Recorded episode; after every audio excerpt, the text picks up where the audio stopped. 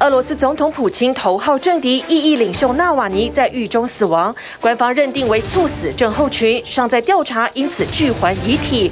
各地发起纪念活动，超过四百人遭逮捕。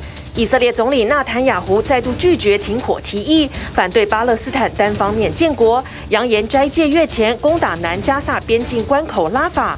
埃及边境已筑起围墙，否认挡难民，要做缓冲区储存人道物资。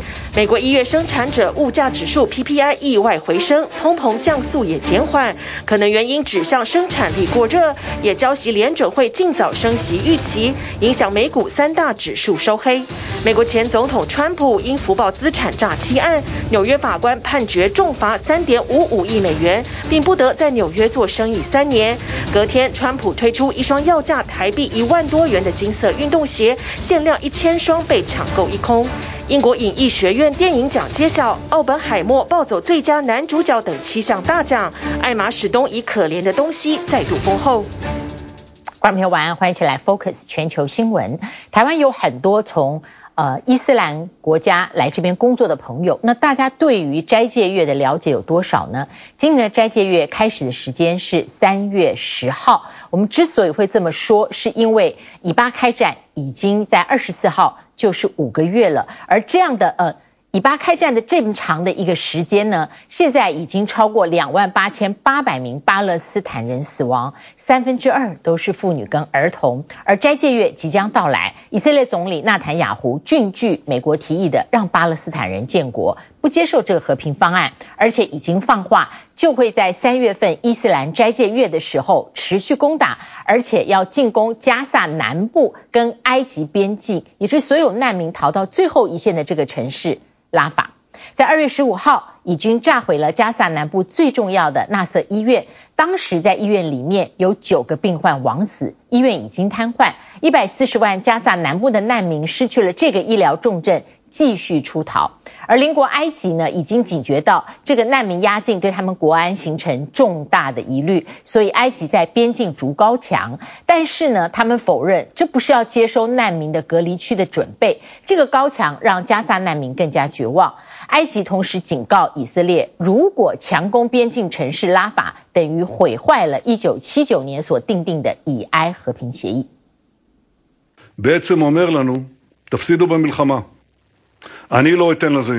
以色列总理纳坦雅胡明白拒绝美国提议的巴勒斯坦建国和平方案，并坚持继续进攻难民聚集的以色列南部。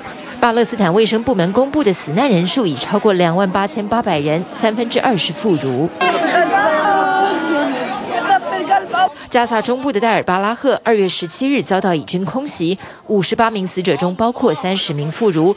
存活的加萨难民们绕过罹难者行走，没人知道自己能否活到斋戒月。今年伊斯兰斋戒月将从三月十日开始，但纳坦雅胡已明说不会停火。他拒绝的可能不只是和平方案或巴勒斯坦建国，也拒绝了加萨走廊巴勒斯坦人的生存权。加萨南部医疗重地、全境规模第二大的纳瑟医院，十五日遭到空袭。医院已无法运作，只剩四位医生勉强照顾病患。空袭后，院内一片混乱，至少七名加护病房病患因为断电而死。原本聚集在医院外的上千难民惊慌地往城外逃。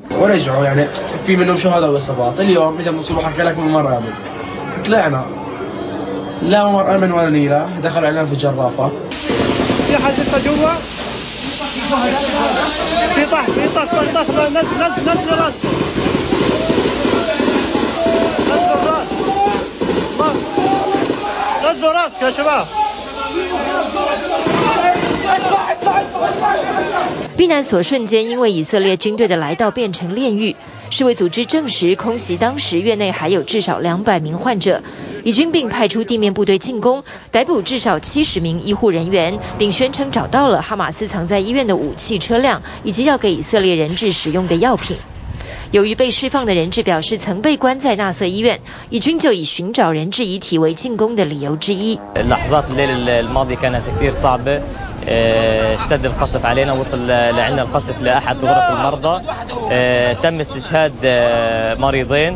This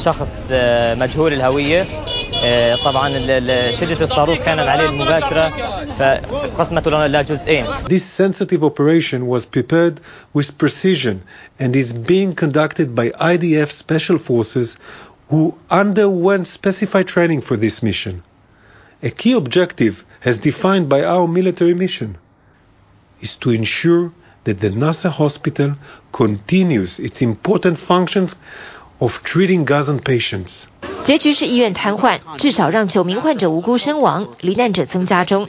以色列军方面对媒体仍坚持这次进攻是精准有限，未来也不会停火。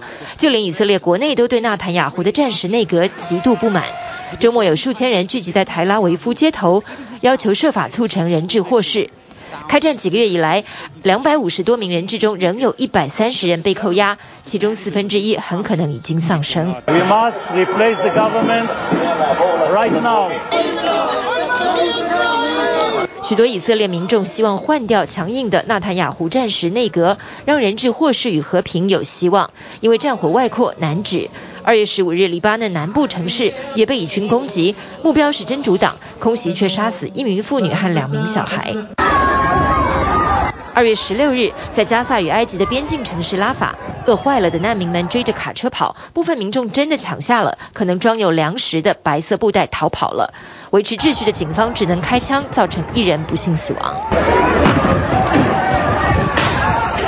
与加萨相邻的埃及北西奈省边境以西约三点五公里处，正在筑起混凝土预筑高墙。人权监察组织西奈人权基金会拍到影片，认为这是一个为接收巴勒斯坦难民而划设的隔离区。因为若以军不停火，在斋戒月强攻加萨南部拉法，上百万难民无处躲避，真的只有死路一条。No, we're not. We, we, we will not deal with the hypothetical. 埃及外长在慕尼黑安全会议上只承认，这是为运送人道物资准备的后勤区域，例如卡车停车场或仓库等。但埃及政府也警告以色列不要逼人太甚，因为难民压境已经威胁埃及国安，以埃两国关系也陷入紧绷。在全球注目下，五个月内杀死两万多巴勒斯坦平民。埃及已经强调，拉法若遭遇以军强硬攻击，埃及将终止与以色列在一九七九年签订的和平条约。TVBS 新闻综合报道。接下来我们关注美国总统大选的战场，在这个战场上，川普是花招百出，而他要吞下的罚金金额也越来越高。您听过单一笔的罚金最高金额有没有超过台币一百亿的呢？这就是川普在纽约的民事官司，他的罚金就是这么高。而他被判的理由是因为他常年福报资产，欺骗了银行，欺骗了保险公司，重罚三点五五亿美金，台币破一百亿，而且禁止在纽约经商三年。川普当然是誓言上诉到底。隔一天呢，他的造势就推出一双要价大概台币一万两千块钱的金色球鞋，限量一千双。里面呢，只有极少部分川普亲签，没有想到几个小时这么贵的金球鞋全部卖完。去年川普也曾经卖了一系列 NFT 数位交易卡，进账有人说十万到一百万美元，但是他现在官司的巨额罚款是一个巨大的坑洞，有人怀疑他是不是能够填得满。That's the real deal. That's the real deal. 美国前总统川普手中高举金光闪闪的球鞋，这天他来到在费城举行号称地表最强球鞋展，力推他的永不投降高筒球鞋。侧面有川普的自手 T，后面是美国国旗，一双要价三百九十九美元，相当台币一万两千五。销售网站上写超级限量一千双，其中至少十双会有川普随机亲笔签名，上架几个小时就销售一空。I just want to tell you, you know, I've wanted to do this for a long time. I have some incredible people that work with me on things, and they came up with this, and this is something I've been talking about for 12 years, 13 years, and I think it's going to be a big success. 川普大卖金球鞋前一天，纽约法官才裁定重罚他三点五五亿美元，相当台币一百一十一亿，因他常年在财务报表上碰轰。夸大自己的净资产来欺骗银行、保险公司等机构。Today, justice has been served. Today, we prove that no one is above the law. No matter how rich, powerful, or politically connected you are, everyone must play by the same rules. 法官也禁止川普担任任何纽约公司的高阶主管或董事三年。这场民事官司败诉，恐重创川普商业帝国。川普痛批判决是介选和政治迫害，誓言上诉到底。It all comes out of the DOJ. It all comes out of Biden. It's a witch hunt against his political opponent. The likes of which our country has never seen before. 川普甚至在社群上拿自己跟俄罗斯异议人士纳瓦尼相比，称俄罗斯总统普京下毒杀害政敌，但川普对纳瓦尼的死保持沉默。When we win back the White House, we will have no higher priority than ending the weaponization of this horrible legal system that has developed around us. It's a horrible, horrible thing that's taking place. You talk about democracy. This is a real threat to democracy. 川普倒打一耙，宣称纽约法官是左翼阴谋的一部分，要阻止他再次成为总统。不过，川普的司法债务还不止于此。之前，他与女作家卡洛尔的性侵诽谤案才遭判赔八千三百三十万美元，再加上利息，现在他必须支付的金额可能已经超过五亿美元和台币一百五十七亿的巨款。普付不付得出来，都还是未知数。He's going to be in court in March and April. He's going to be in a different court in April and May. He himself has said he's going to be spending more time in a courtroom than he is on the election trail. How do you win an election that way? 目前，川普党内唯一的对手前联合国大使海利持续在共和党初选下一站南卡罗来纳州造势，提醒支持者川普的法律诉讼没完没了。不过，川普看来还是稳步迈向总统提名之路。最新南卡民调，不管哪一家机构都显示，川普以百分之六十五大幅领先曾是南卡州长的海利。海利在家乡只有约三成支持度，而将在二月底三月初举行初选和党团会议的关键摇摆州密西根，死忠川粉则跟他同调，指这些官司都是出于政治动机。It's all, it's all a hoax. It's all trumped up charges. That's all I can say. They just, they'll find any way they can to get him. 但历史学家的看法显然跟川粉大相径庭。在十九号美国总统日这天，一项学界最新民调把现任总统拜登列为美国史上最佳总统第十四名，还排在雷根前面。而川普则是最后一名，是美国史上最糟糕的总统。不过，拜登能跻身排行榜前三分之一，一部分可能要归功川普。学者认为，他最重要的成就就是把川普赶出白宫。恢复较传统的总统领导风格，并准备今年秋天不要再让总统大位落入川普手中。请新闻综合报道。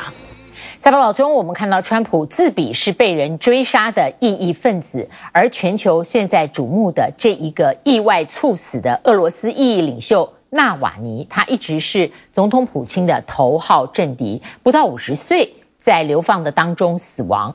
俄罗斯官方发布他是猝死，而这已经掀动了全俄罗斯反普京，几乎是酝酿一个反普京氛围的纪念纳瓦尼运动。目前已经超过四百个人被逮捕。我们回顾是从两千零九年开始，纳瓦尼就不断地批评川普政府腐败，经常组织动员大规模游行，所以是川普列为头号反对派异议分子。二零二零，他搭机返回莫斯科的途中，在机上不舒服，疑似。中毒，飞机紧急降落，然后转往德国治疗。二零二一年，纳瓦尼自愿返回俄罗斯，在机场就被逮，因为诈欺罪这些罪名，判处十一年半。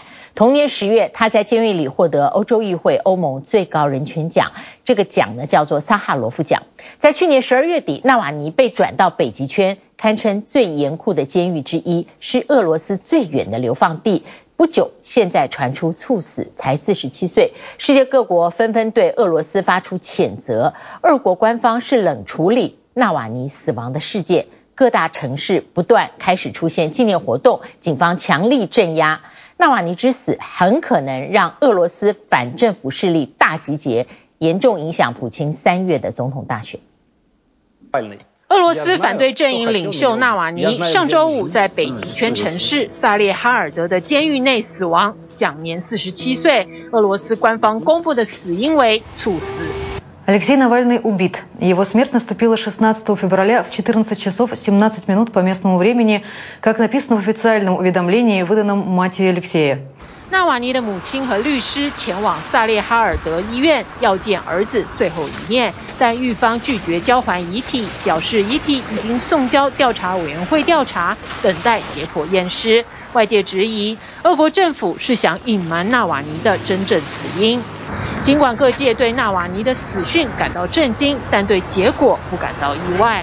打从纳瓦尼起身对抗总统普京的那一刻起，死亡就如影随形。纳瓦尼生前拍摄的纪录片也预告了这个结果。You might hate this, but I really want you to think about it. If you are killed, if this does happen, what message do you leave behind to the Russian people? Oh, come on, Daniel. No, no way. It's like you're making movie for the case of my death. 纳瓦尼原本是一名律师和媒体布洛克。后来从政成为反对阵营领袖，他带领发起反贪腐运动，公开指责普京的独裁统治。Corruption is not just Putin, yet his is the base. He's a man who governs openly with the help of corruption.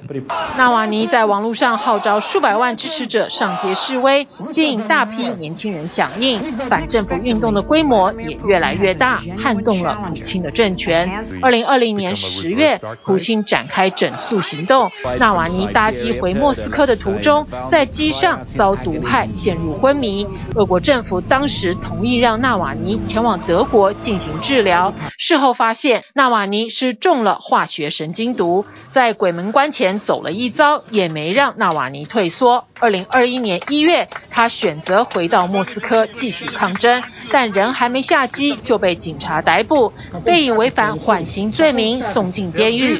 入监期间，狱方拒绝给予医疗协助，纳瓦尼还绝食抗议，身体状况也越来越差。去年十二月，他被流放到位于北极圈的 IK 三流放地，俗称北极狼的监狱。冬季温度达零下二十度，是全世界环境最严酷的监狱。这里也成为纳瓦尼生命的终点站。纳瓦尼的妻子尤利亚在社群网站上贴了与丈夫相依偎的照片，悲痛之情溢于言表。丈夫去世当天，尤利亚坚持既定行程，在慕尼黑安全会议上演说，控诉普京杀了丈夫。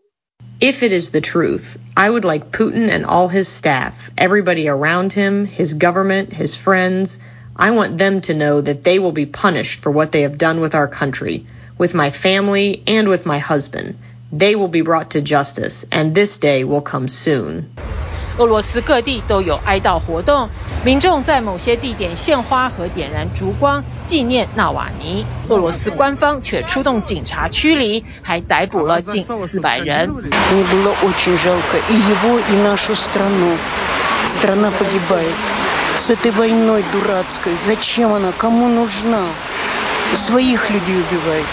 纳瓦尼领导的反政府运动是俄罗斯规模最大、影响力也最广的。他主要是靠网络媒体传播理念，因此声援者遍及全球。纳瓦尼去世后，他所领导的组织宣布要进行重组，但绝不会放弃抗争。这也是纳瓦尼生前在纪录片中留下的遗言。Не надо, нельзя сдаваться. Если это произошло, это означает, что мы необыкновенно сильны в этот момент, раз они решили меня убить. Ну и нужно использовать эту силу. 纽约时报分析，纳瓦尼之死会让所有反普京的异议人士大团结，当局恐怕会在三月中总统大选前进行大规模的逮捕行动，确保普京连任不会出任何差错。 TVBS 新闻综合报道。欢迎回来，继续 Focus，我们来关注另一场战争，就是战火持续到月底将满两年的俄乌之战。现在没有任何和平的迹象。乌克兰的总统在慕尼黑的安全会议上不断争取国际社会再给予军事支援、财务支援。各国领袖呢，目前是表达支持。北京在过去两年持续对俄罗斯经济输血。引发各界质疑。中国的外长王毅在慕尼黑会议上强调，绝对不要把乌克兰危机的责任推给中国。他呼吁国际社会停止脱钩断裂，或用去风险之名实行去中国化。We can get our land back, and Putin can lose. 乌克兰抵抗俄罗斯总统普京的军事入侵即将满两周年之际，乌克兰总统泽伦斯基上周末在第六十届慕尼黑安全会议上再次公开喊话，向国际社会争取军事与财政上的支援。Unfortunately, keeping Ukraine in the artificial deficit of weapons, particularly in deficit of artillery and long-range capabilities, allows Putin to adapt to the current intensity of the war. 当前乌军已宣告撤出东部前线城市阿夫迪夫卡，泽伦斯基坦言，弹药缺乏将阻碍乌军击退俄军的步伐，这明显暗指美国国会持续卡关的军援法案。President Zelensky, as President Joe Biden have, and I have made clear, we will be with you for as long as it takes. 包括在场边与乌方展开双边会谈的美国副总统贺锦丽以及国务卿布林肯都表达了对乌克兰的坚定支持。早前刚与泽伦斯基签署双边安全协议的德国总理肖兹以及北约秘书长等西方领袖也反复重申，必须以实际行动来阻止普京野心。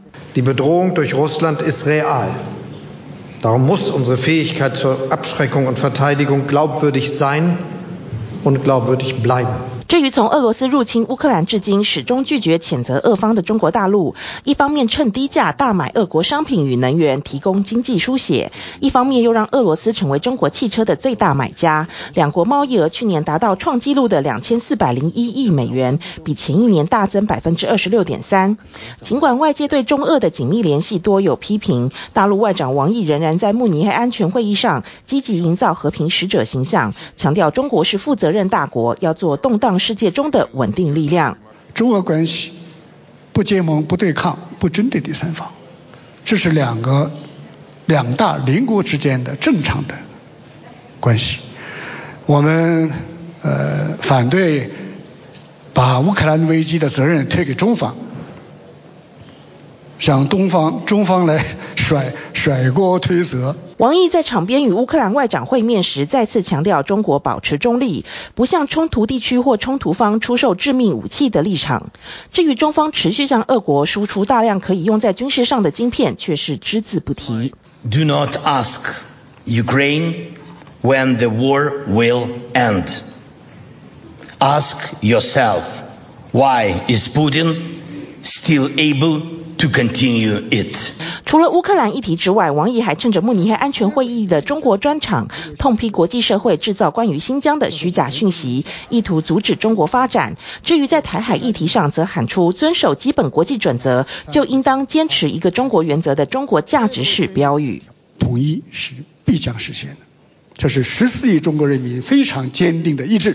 借着慕尼黑会议的机会，王毅还和同场与会的欧盟外长、德国外长以及加拿大外长等多名西方政要会面，积极展现友好态度，试图在经贸上拉拢欧洲与西方国家。谁试图以去风险之名搞去中国化，谁就将犯下历史性的错误。And I think there's no doubt China has become more assertive than when I was Prime Minister. 至于从前首相回国担任英国外相的卡麦隆，在场边与王毅首次以外长身份展开会谈时，虽然毫不避讳地当面关切新疆与香港人权议题，并且呼吁北京当局立即释放香港一传媒集团创办人黎智英，但英方公布的会谈纪要并没有提及台海。卡麦隆在会后也表示，仍需要在气候等议题上与中方保持合作。王毅则表示，两国应该妥善处理分歧矛盾，推动中英关系重回健康稳定发展轨道。We have a competition. There are areas where we are contesting each other, but there are also areas where we can and should cooperate because it's in our interest. Uh, to do that. 同样在场边与王毅会谈的美国国务卿布林肯，虽然在台海、南海以及贸易制裁等议题上与中方针锋相对，但仍然维持双方在共同利益上相互合作的可能性。拜登面临更大的挑战是特朗普，不是中国。拜登政府要去赢得大选，所以他必须要稳定啊国内外呃市场的预期，呃外交减少外交麻烦，把中国视为一个解决问题的一个伙伴。学者坦言，当前的中美情势受到美国大选影响。他还预测，今年九月联合国举行的未来峰会上，拜习两个人有望再次聚首。TVBS 新闻综合报道。国际社会究竟有没有淡忘俄乌战争？日本呢是大力支持持续驰援。日本已经承诺过价值超过一百亿美金的财务援助，而周一日本更选在国际舞台东京举办了一个日本和乌克兰两国共同的经济重建会议。日本有一百多间民间企业也相挺，双边签署了五十六项协议。而日本的目的呢？就是要合作重振战后的乌克兰。日本政府首先会放宽商务出境，实施优惠税收，来便利日乌商业的双边交流。乌克兰烽火连天，远在千里之外的日本不停送暖。ウクライナでは今この瞬间も戦争が続いています。状况は决して容易ではありませんが。 経済復興を進めることは、いわばウクライナ、日本、そして世界への未来への突袭俄罗斯侵略乌克兰，战争二十四号届满两年，冲突丝毫不见和缓。联合国与乌克兰政府就现阶段估算，国土重建费用上看五千亿美元，对乌克兰而言简直雪上加霜。而始终相挺的日本，周一在东京举办日本与乌克兰经济复兴推进会议，在经济重振上助乌克兰一臂之力。Сьогоднішня зустріч – це наступний крок, який продовжує розбудову наших відносин. Наші спільні зусилля можуть перетворити виклики на можливості росту і процвітання.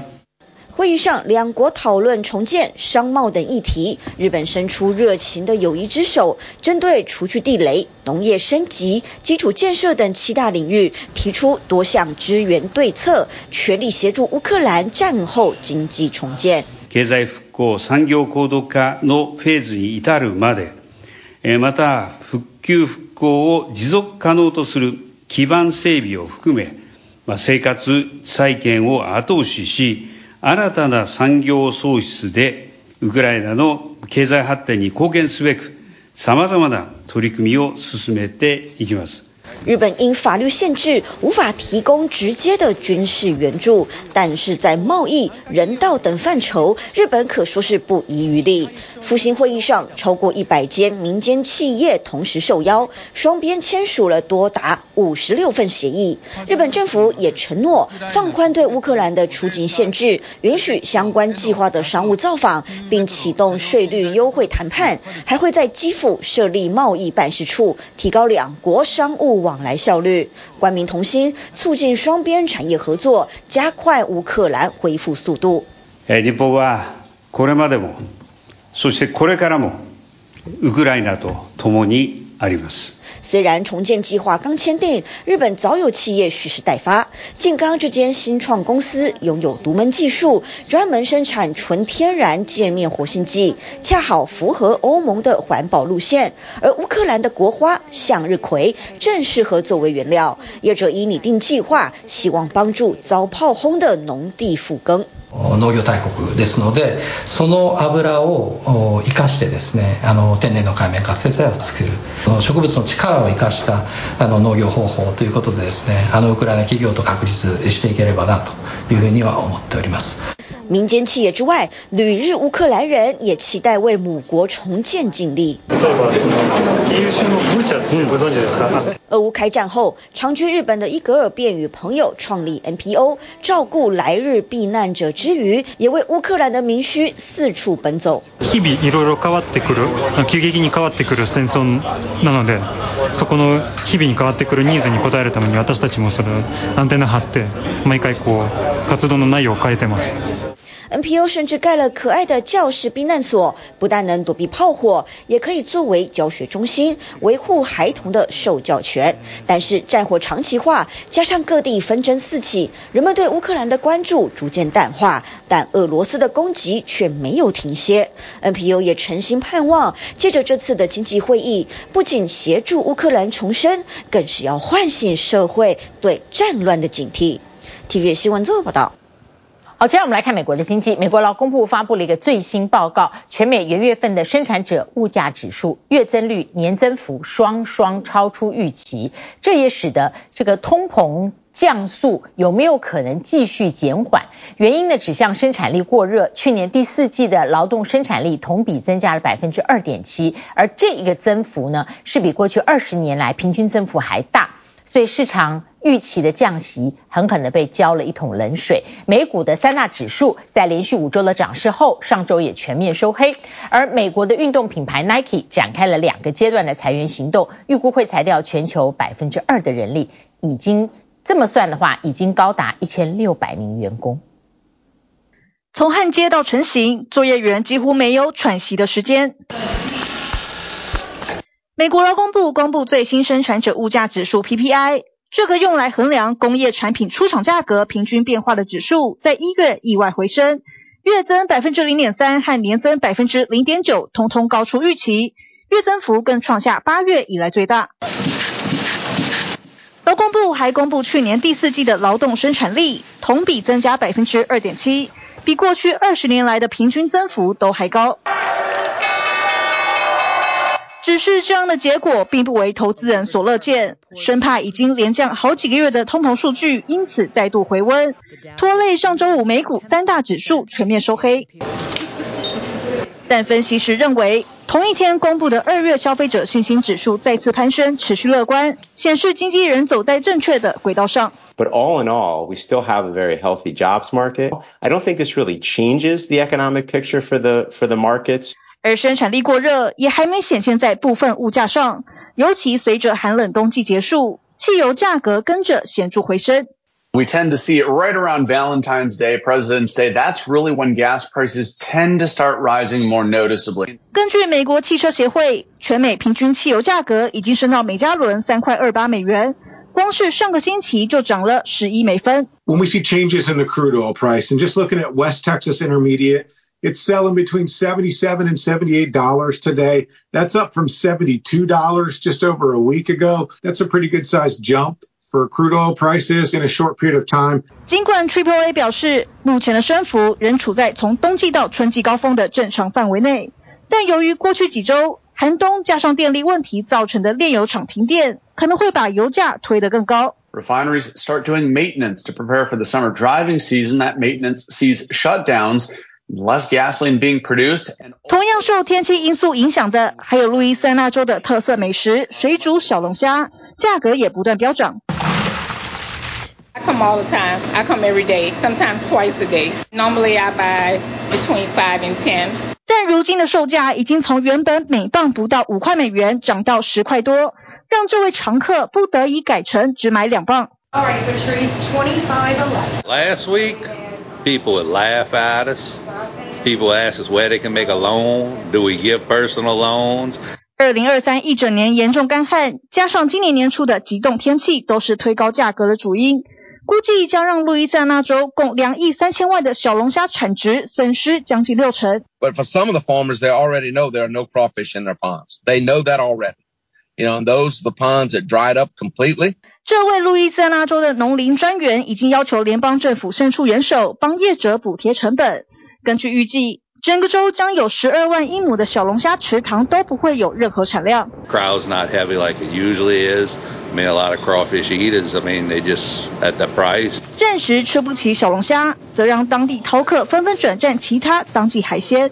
I'm going to tell you the best oysters come in January, February, and March. So we're right in the middle of oyster season. They're salty, they're delicious, uh, they're reasonably priced. 食衣住行无一幸免，就连全美最热门的三十年期房贷利率也连续第二个星期攀升，在上周来到平均百分之六点七七。位在加州太浩湖的滑雪胜地和周边饭店、餐厅等商家，或许能暂时抛开成本的烦恼。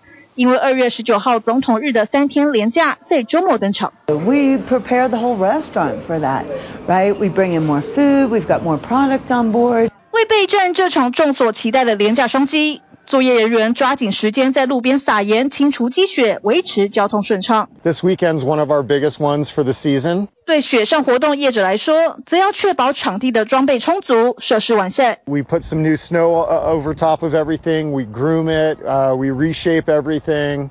Um, and uh, test everything out and make sure that it's running great. 不止重整原有的设施，也推出全新玩法。这波廉价旅游消费是否又会为顽强通膨再添一层压力？市场静待廉价过后，将在周三公布联准会上次利率政策的会议记录。TVBS 新闻报道。好，中国大陆的春节是春节之后是在今天啊，二月十九号开工，因为它连放了八天。那么来看看有没有人还没有办法顺利透过末班春运回到工作岗位。中国大陆中央气象台发布，那么他们的气象预警包括了大风。寒潮、沙尘暴、大雾，新疆的阿勒泰降温到零下五十二点三度，而且新疆南方城市还有沙尘暴，车辆的返程严重受阻。这次假期，中国大陆的国旅有四点七亿人次，消费额超过人民币六千三百亿，都超越了疫情前的二零一九年。上车，先上车。先上，先上了再说。